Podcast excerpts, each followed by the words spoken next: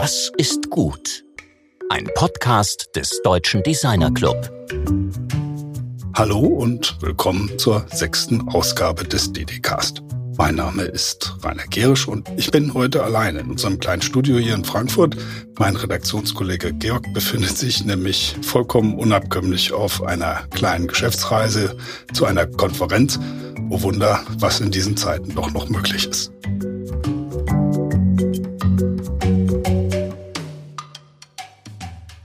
Der Cradle-to-Cradle-Experte Benedikt Manner sagte letzte Woche in unserem Podcast, er glaube fest daran, dass wir Menschen fähig wären, den von uns verursachten Schaden an diesem Planeten wieder gut zu machen. Dieses positive Menschenbild würde ihn jeden Tag motivieren, Probleme lösungsorientiert anzugehen. Genau diese Motivation versuchen wir mit unserem Podcast zu unterstützen.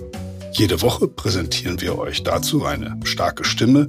Sie kommt aus allen Sparten des Design, aus angrenzenden Disziplinen, aus Wirtschaft, Wissenschaft und Politik.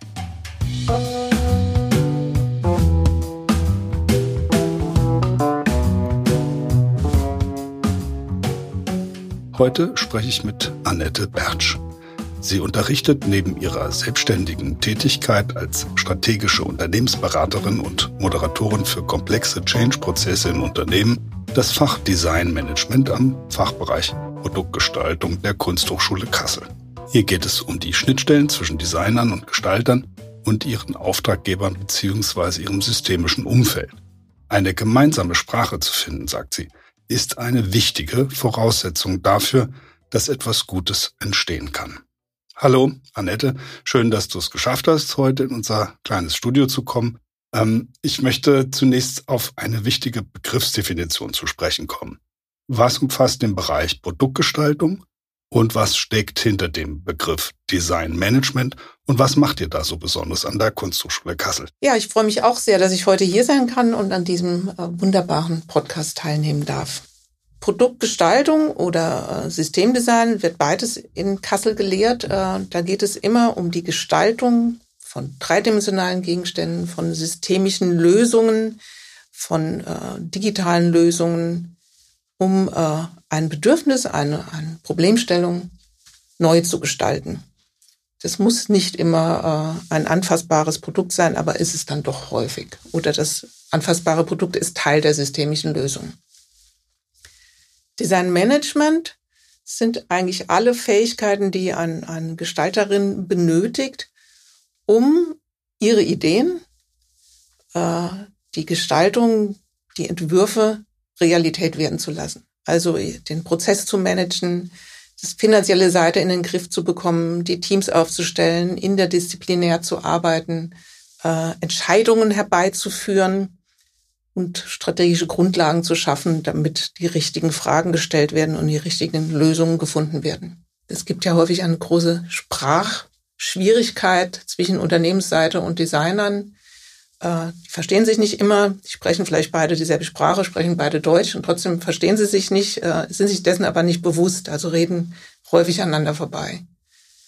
Und das ist ein, ein Thema, was ich erst einmal bewusst mache den Studierenden, dass es eben diese verschiedenen Welten gibt. Es gibt eben die verschiedenen Fachdisziplinen, aber es gibt eben in den meisten Fällen äh, unternehmerische Seite, die ihnen bisher unbekannt ist. Also in welchem Wirtschaftssystem bewegen sie sich und wie, äh, wie denkt das Gegenüber? Also wie sieht er den Markt, wie sieht er die Bedingungen, unter denen er arbeitet?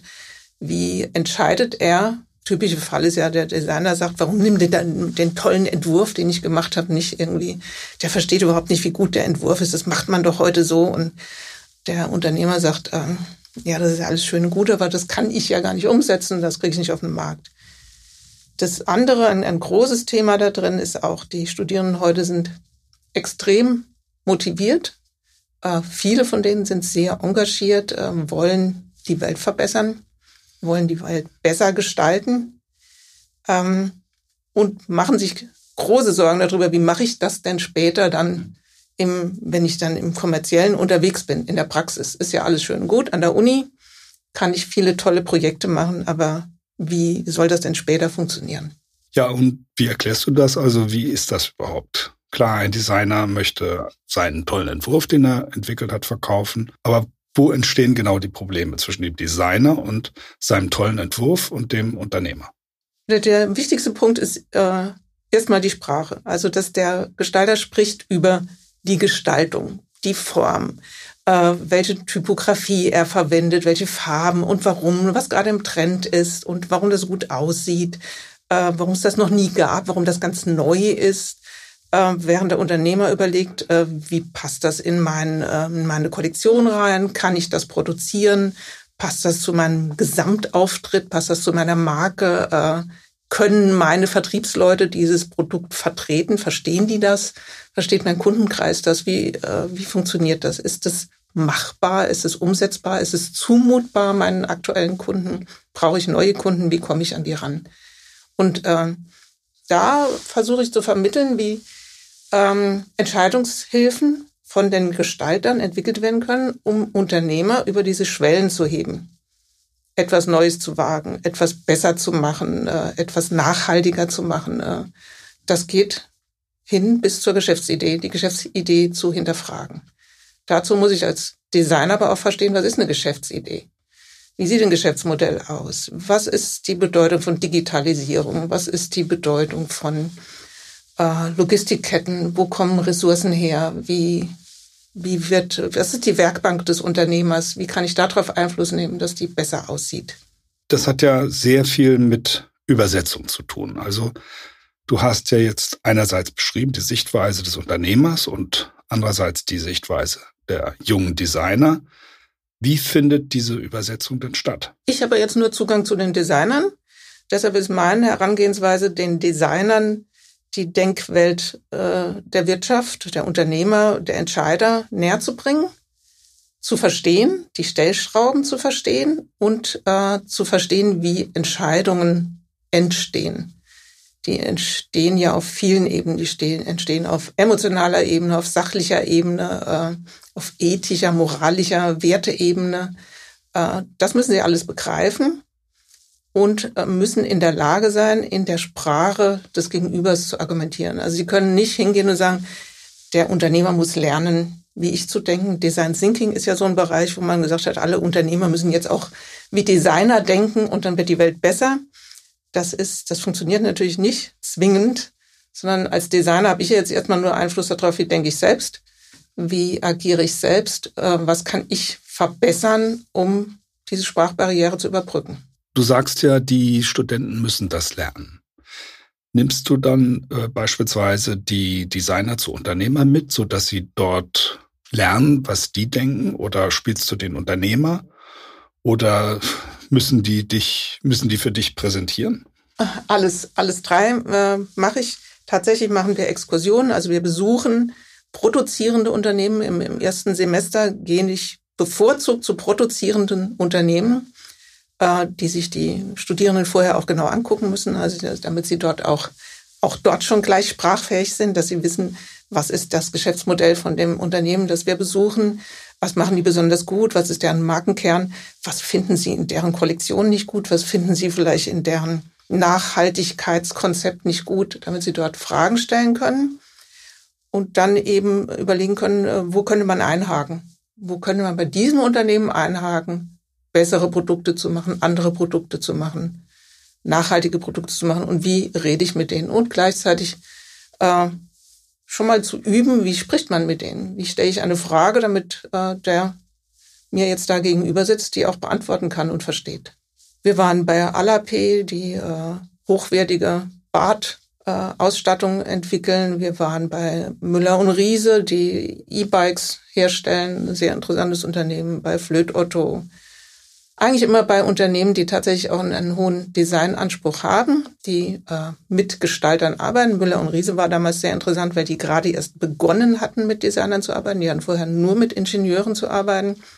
Und da war dann auch ein sehr interessanter Austausch, weil die begriffen haben, was bringt es ihnen, mit Designern zu arbeiten, was bringen die für neue Aspekte rein. Also nicht nur technische Lösungen, sondern eben auch äh, dieser, dieser breite Blick, den Designer haben können wenn Sie, dies, wenn Sie diese Aufgabe annehmen, zwischen Disziplinen zu vermitteln, über den Tellerrand rauszuschauen, äh, ja, nicht einfach nur eine technisch bessere Lösung, sondern vielleicht eine bessere systemische Lösung zu finden. Eigentlich müsstet ihr doch auch zu erfolgreichen Designern gehen, die wissen, wie man mit der Industrie umgeht. Macht ihr das auch? Das machen wir auch. Das machen wir meistens aber erst im zweiten Semester. Da geht es mir dann auch sehr stark darum, dass die Designerinnen eine Idee dafür entwickeln, wie möchte ich denn später mal arbeiten. Nicht jeder wird ein Startdesigner, äh, nicht jeder wird Automobildesigner.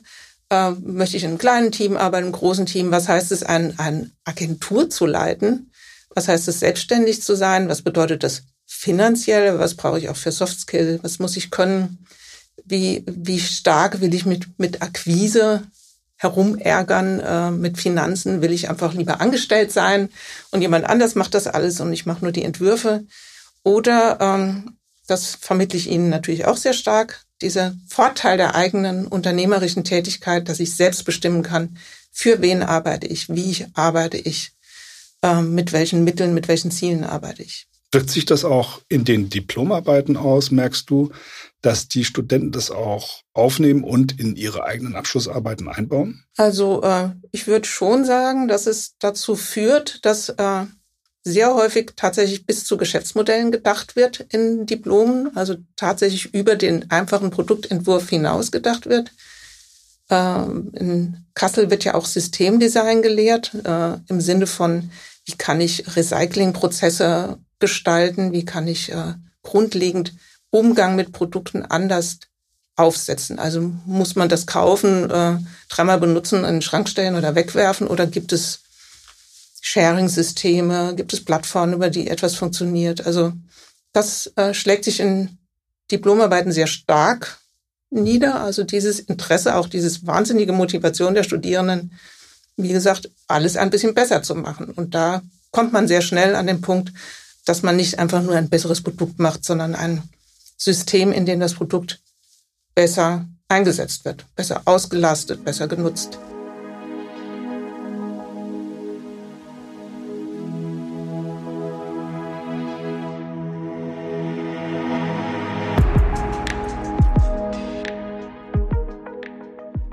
Wir hatten ja gerade in der Vorwoche mit Benedikt Wanner gesprochen, der für das äh, Cradle to Cradle NGO in Berlin arbeitet, wo es um Kreislaufwirtschaft geht. Produkte, die letztendlich zurückgeführt werden können hin zu ihren ursprünglichen Rohstoffen. Gibt es Projekte in dieser Art eben auch außerhalb der Theorie im Diplomkontext oder in diesen kleinen Geschäftsmodellen, die da entstehen? Ja, da gibt es äh, sehr schöne Projekte. Gerade im Moment betreue ich ein Diplom mit das eigentlich ein, ein Idealprojekt in der Beziehung ist. Das nennt sich Scharz. Da wird aus Bauschutt werden Fliesen wiederhergestellt, äh, die komplett nachhaltig sind. Das sind zwei junge Frauen, die das machen, die schon, ich glaube, mittlerweile vier verschiedene Designpreise damit gewonnen haben und die nicht nur mit einer unglaublichen Energie diese Methode der Produktion entwickelt haben von gleichzeitig wahnsinnig schönen, formschönen, farblich schönen äh, Fliesen, sondern äh, die gründen auch ein Unternehmen selbst. Also die sind, äh, das ganze Diplom besteht aus der gestalterischen Arbeit, aber eben auch aus der kompletten Geschäftsidee und der Überlegung eines Markenaufbaus. Wie kann man diese nachhaltigen Fliesen eben nachher auch äh, unternehmerisch produzieren, vertreiben? Wie kann man dafür sorgen, dass diese, diese grandiose Idee, dass Bauschutt wieder zu einem Baumaterial wird, äh, geschäftlich erfolgreich machen, selbst. Also nicht irgendjemanden antragen, dass das produziert, sondern wirklich das gesamte unternehmerische Denken ist damit drin. Du lehrst ja jetzt schon seit zehn Jahren. Siehst du einen Wandel in der Haltung der Studenten in dieser Zeit, also seit 2010 bis heute? Ja, zehn Jahre, da ist eine minimale, also das ist äh, dieses Engagement der Studierenden äh, war eigentlich schon immer spürbar, wird aber konkreter. Also da ist sicherlich durch die, die aktuellen Bewegungen, durch die aktuellen Themen, Nachhaltigkeitsthemen werden immer wichtiger, Klimaschutz wird immer wichtiger, Globalisierung, Digitalisierung, die Themen, nach denen gefragt wird, werden immer konkreter. Und äh, die Auswirkungen davon auf ihre eigenen Entwürfe, auf das Herangehensweise an, äh, an die Umsetzung von Entwürfen. Also wir machen in den letzten Jahren sehr, sehr viel zum Thema Digitalisierung und wie die Digitalisierung Geschäftsmodelle verändert, was das für Auswirkungen hat äh, auf Arbeitswelten, auf soziale Themen, auf Nachhaltigkeitsthemen, äh, auch aufmerksam machen darauf, dass Digitalisierung auch ein Energiethema ist. Also auch von der Seite her ein Nachhaltigkeitsthema. Das spielt eine immer größere Rolle und die Nachfrage danach wird auch immer stärker. Also wenn man jetzt mal schaut am Beispiel des Fliesenprojekts, das du erwähnt hast, was müssen die beiden Designerinnen denn unbedingt an Skills mitbringen, damit das Projekt erfolgreich wird? Also diese beiden jungen Frauen, Lea Schücking und Lea Bilic, äh, müssen, deshalb machen die das auch zusammen, weil man natürlich sowas sehr schwer alleine auf die Straße bringen kann. Man braucht sehr viele Fähigkeiten, um so ein Unternehmen aufzusetzen. Äh, das fängt natürlich mit, einer, mit einem riesen Enthusiasmus an, also einem Wahnsinnsengagement, also eine wirklich eine akribische Arbeit an dem Entwurf, an dem Produkt, dass das wirklich ein, ein potenziell kommerziell erfolgreiches Produkt ist, obwohl es äh, 100% nachhaltig ist. Oder was heißt obwohl? Und gleichzeitig 100% nachhaltig ist. Dann müssen sie natürlich in der Lage sein, ihr Produkt darzustellen, zu äh, kommunizieren, was die Vorteile sind, warum das so gut ist, warum man das braucht, warum man das machen muss. Das heißt, sie müssen persönlich eine sehr, sehr gute Außendarstellung haben. Sie müssen äh, auch da das Engagement haben, immer wieder darüber zu reden, es immer wieder darzustellen, es immer wieder die Story zu erzählen, die dahinter ist. Sie müssen die Story wirklich äh, glaubhaft und lebendig machen. Und sie müssen diesen ganzen betriebswirtschaftlichen Bereich, der da auch dahinter liegt, also wie viel Geld kostet es, eine Produktionsanlage aufzubauen? Äh, wie viel muss ich verkaufen, um das, damit das dauerhaft sich trägt? Was kann äh, eine Fliese kosten? Was ist im Markt akzeptiert? Was nicht? Äh, auch das ist natürlich ein, ein riesen Themenbereich, wo die beiden momentan auch versuchen, ein, ein Gründerstipendium zu bekommen und sich da auch umschauen nach jemand, der sie da auch noch weiter unterstützt. Aber trotzdem äh, muss man als Designer oder wenn man eben so Gründer ist, Unternehmensdesigner ist, muss man wissen, welche Fragen man stellen muss. Man muss jetzt nicht Betriebswirtschaft studieren, aber man muss wissen, mit welchen Themen muss ich mich beschäftigen. Äh, was sind die relevanten Fragen, die ich stellen muss? Was sind die relevanten Stellgrößen in meinem Geschäftsmodell? Und wer ist äh, mein Gegenüber? Also wen muss ich überzeugen von meinem Produkt? Was sind die Kanäle, über die das läuft? Also ich verkaufe jetzt ja zum Beispiel eine Fliese nicht unbedingt an den, der nachher äh, in, dem, in dem Bad oder in der Küche steht, die die Fliese schmückt, sondern äh, das ist vielleicht ein Baumarkt oder das ist ein Architekt, das ist ein Innenarchitekt. Ich muss einfach begreifen, wie kommt mein Produkt zum User. All diese Dinge muss ich verstehen. Eine Designerin oder ein Designer kann ja nach deiner Darstellung durchaus Einfluss nehmen, auch auf das Geschäftsmodell eines Kunden. Aber wo sind dann letztendlich die Grenzen dessen, was man erreichen kann im Verhältnis zu diesem Kunden?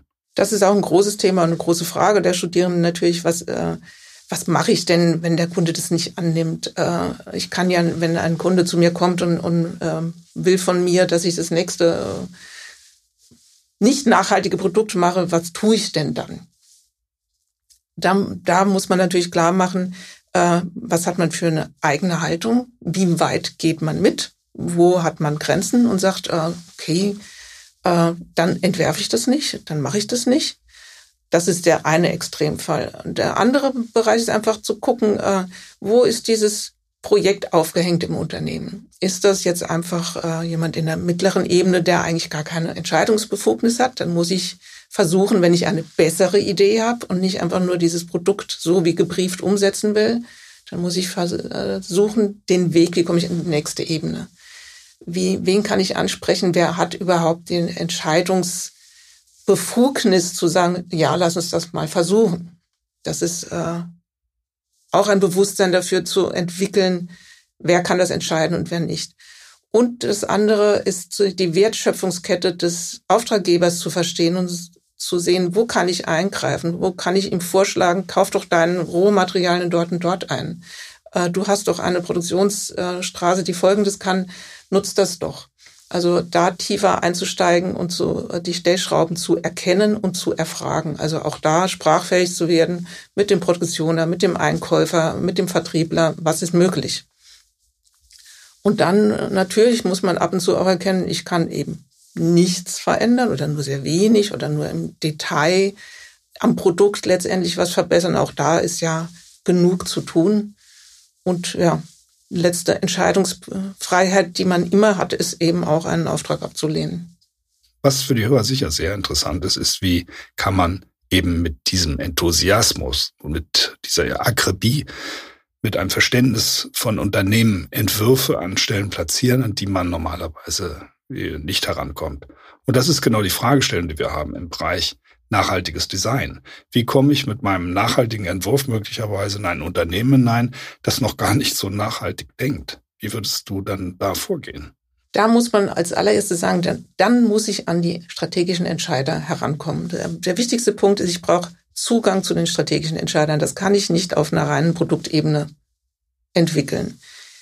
Da komme ich natürlich nur hin, wenn ich darstellen kann, dass ich Strategien verstehe, durchdringe, äh, Marktmechanismen verstehe. Also wenn ich sprachfähig bin auf dieser Ebene, wenn ich als Designer sprachfähig werde, äh, strategisch zu argumentieren, in der Sprache der Unternehmen. Und, und äh, ich muss natürlich auch ein Motivator sein. Ich muss Mut machen können und muss auch selbst an die Dinge glauben und muss es vermitteln können.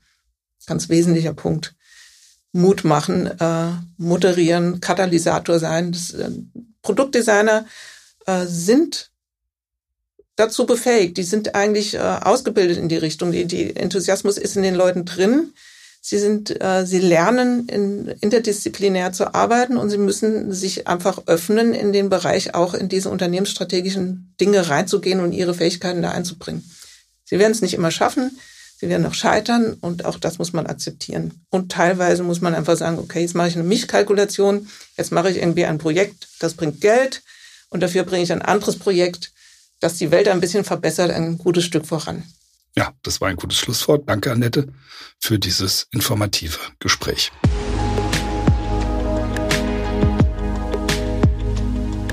In der kommenden Woche, liebe Hörer, sprechen wir mit Annette Lenz, einer sehr bedeutenden deutschen Designerin der Gegenwart, die seit langem in Paris lebt und arbeitet.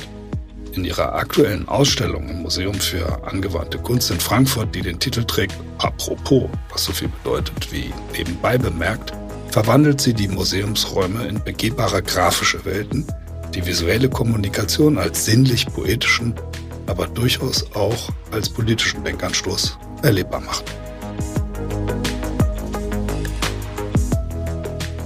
Alle unsere Telecast-Folgen findet ihr auf den gängigen Podcast-Plattformen und unter ddcast.ddc.de.